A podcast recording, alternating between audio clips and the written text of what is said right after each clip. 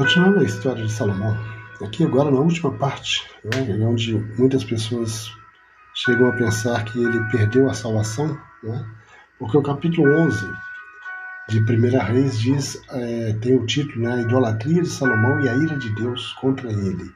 Então, assim, aquilo que nós comentamos no início acabou se cumprindo aqui, nesse finalzinho. Olha o que diz, o, a partir do verso 1 é, de 1 Reis, capítulo 11.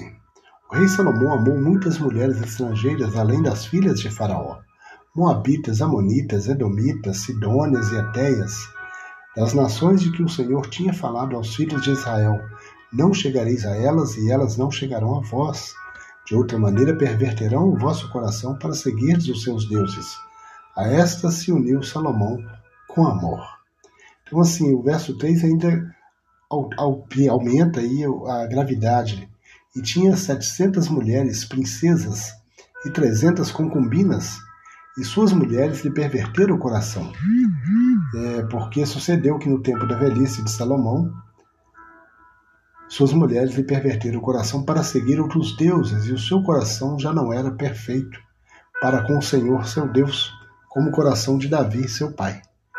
É? Então, assim, Salomão seguiu a Astarote, deusa dos Sidônios, e Milcom, abominação dos Amonitas. É, o verso 6 ainda diz: Assim fez Salomão o que parecia mal aos olhos do Senhor, e não perseverou em seguir ao Senhor, como Davi seu pai.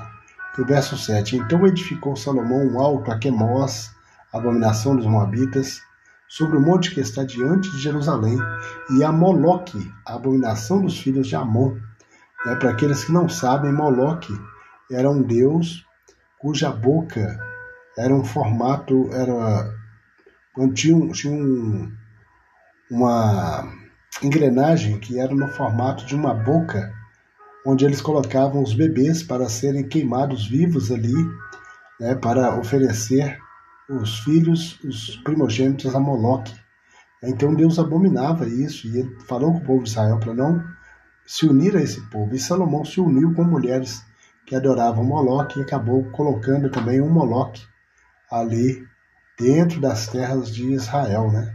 Então, e olha o verso 8 que diz: E assim fez para com todas as suas mulheres estrangeiras, as quais queimavam incenso e sacrificavam a uhum. seus deuses.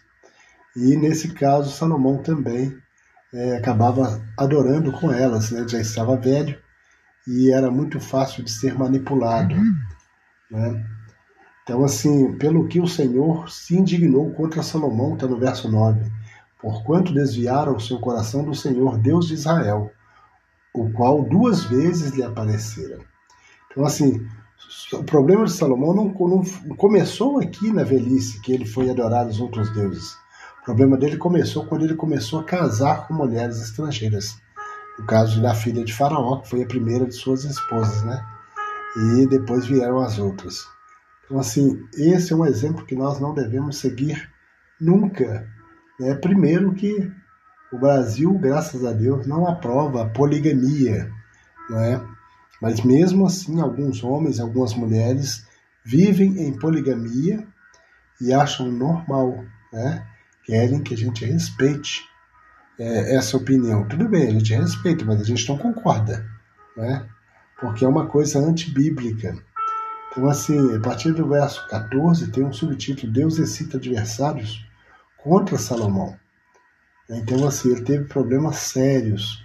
E Deus falou com ele: Olha, você não vai ver muita coisa ruim, porque você vai dormir, né? já estava velho, mas os seus filhos, a sua descendência, vai pagar, né? No caso, a gente poderia dizer, vai pagar um alto preço pela sua decisão, né?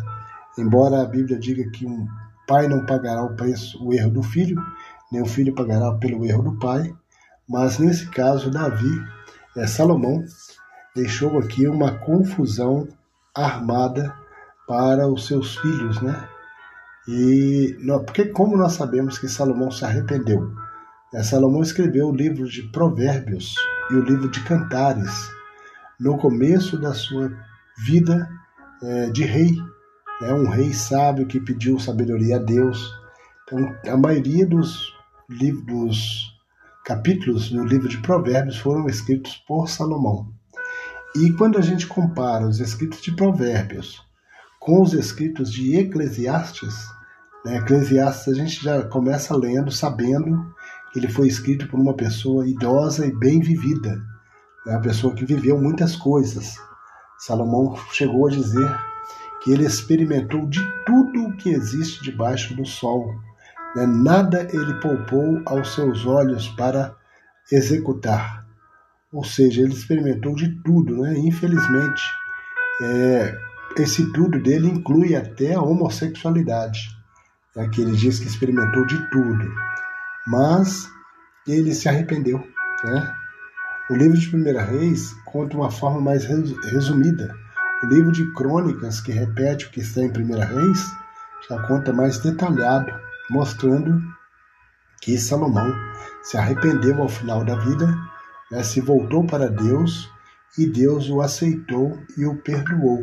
Né? Uhum. Embora o desastre já estava feito com toda a nação de Israel. Né? Então, assim, erros que a gente comete que não, não tem como consertar depois.